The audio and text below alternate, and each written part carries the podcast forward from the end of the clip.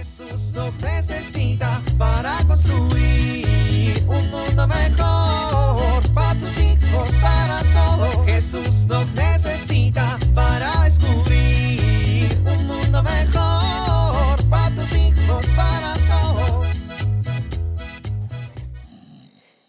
Esposo, ¿sigues dormido? ¡Hey! ¿Qué? ¿Sigues dormido? ¿Qué, qué, qué? ¿Qué? ¿Por qué sigues dormido? Pues porque es sábado. Ay, tienes mucho sueño. Pues sí. ¿No quisieras como hacerle un favorcito a tu hijo? Ay, los sábados en la mañana no tengo hijos. ¡Esposo! ¡Ay, Esther! Es que esposo, se me olvidó decirte algo. Mm, ¿Algo como qué? Un pequeño asuntito, así pequeñito, pequeñito. ¿Volviste a usar la tarjeta de crédito? ¿No? ¿Qué le pasó al coche? Ay, nada. Entraste una tanda. No. Tienes que ir al catecismo. ¿Yo? Yo ya fui al catecismo cuando era niño. Al catecismo de Gaby. Si la que va a hacer la primera comunión es ella. Sí, pero la maestra quiere organizar una dinámica y preguntó si algún papá bueno y generoso podría ayudar a esa pobre maestra en apuros. Ah, ¿Y de dónde sacas que soy bueno y generoso? No, pues como no había ningún papá bueno y generoso, pues te ofrecí a ti. ¿Y qué hay que hacer? Ay, Esther, son las nueve de la mañana, el catecismo es en una hora. Sí, pero no te preocupes. La maestra va a llevar la túnica. ¿Túnica? Vas a ser San José. ¿San José? Un San José bien guapo. No me quieras dorar la píldora. Bueno, báñate porque eres un San José muy guapo, pero hueles a San José podrido. Ay, Esther. Bueno, ¿y de qué voy a hablar? Pues los niños tienen que entender el misterio de la encarnación. ¿El misterio de qué? Esther, no tengo idea sobre ese tema. Ay, esposo, sí sabes. Cuéntales que el misterio de la encarnación es la gran manifestación de amor de Dios a la humanidad. ¿Manifestación de Dios en la encarnación?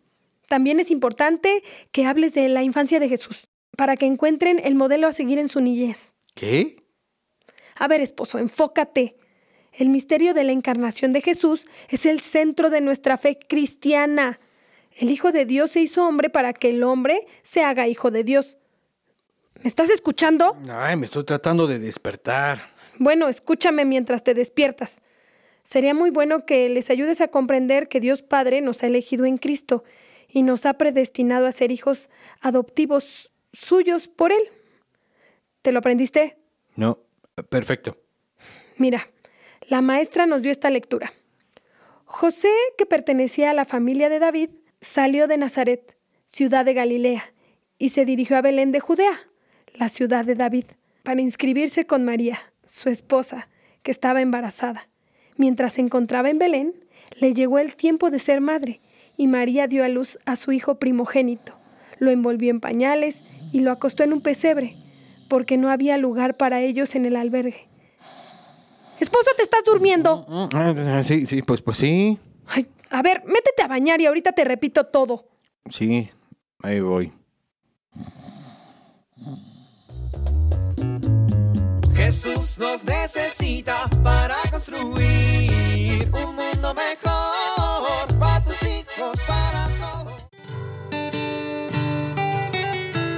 La situación actual que vivimos nos puede llevar a una tensión al intentar conciliar la vida profesional, los quehaceres de la casa y la vida familiar.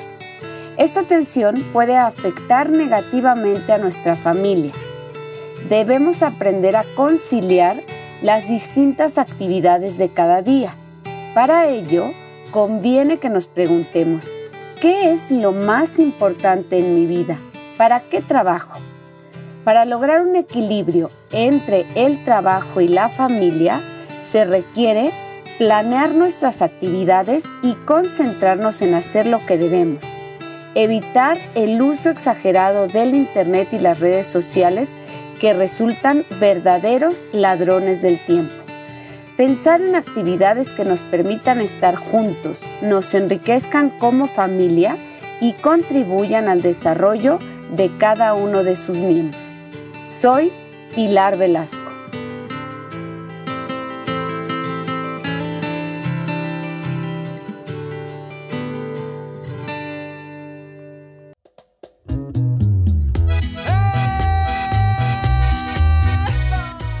Oramos. Señor Jesús, gracias por amarme tanto, por morir por mí en esa dura cruz para darme salvación.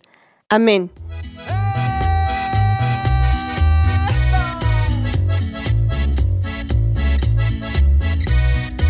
Jesús nos necesita para construir.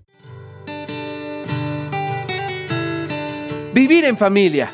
En familia, agradecer a Dios por habernos dado a Jesús y ofrecerle algo en señal de agradecimiento. Coloca la imagen del niño Dios en casa y recen la oración del niño del pesebre.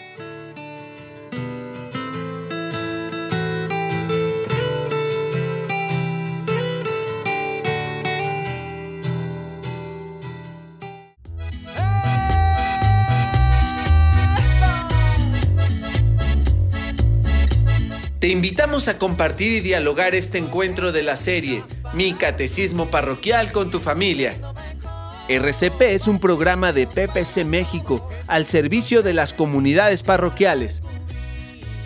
Hasta la próxima.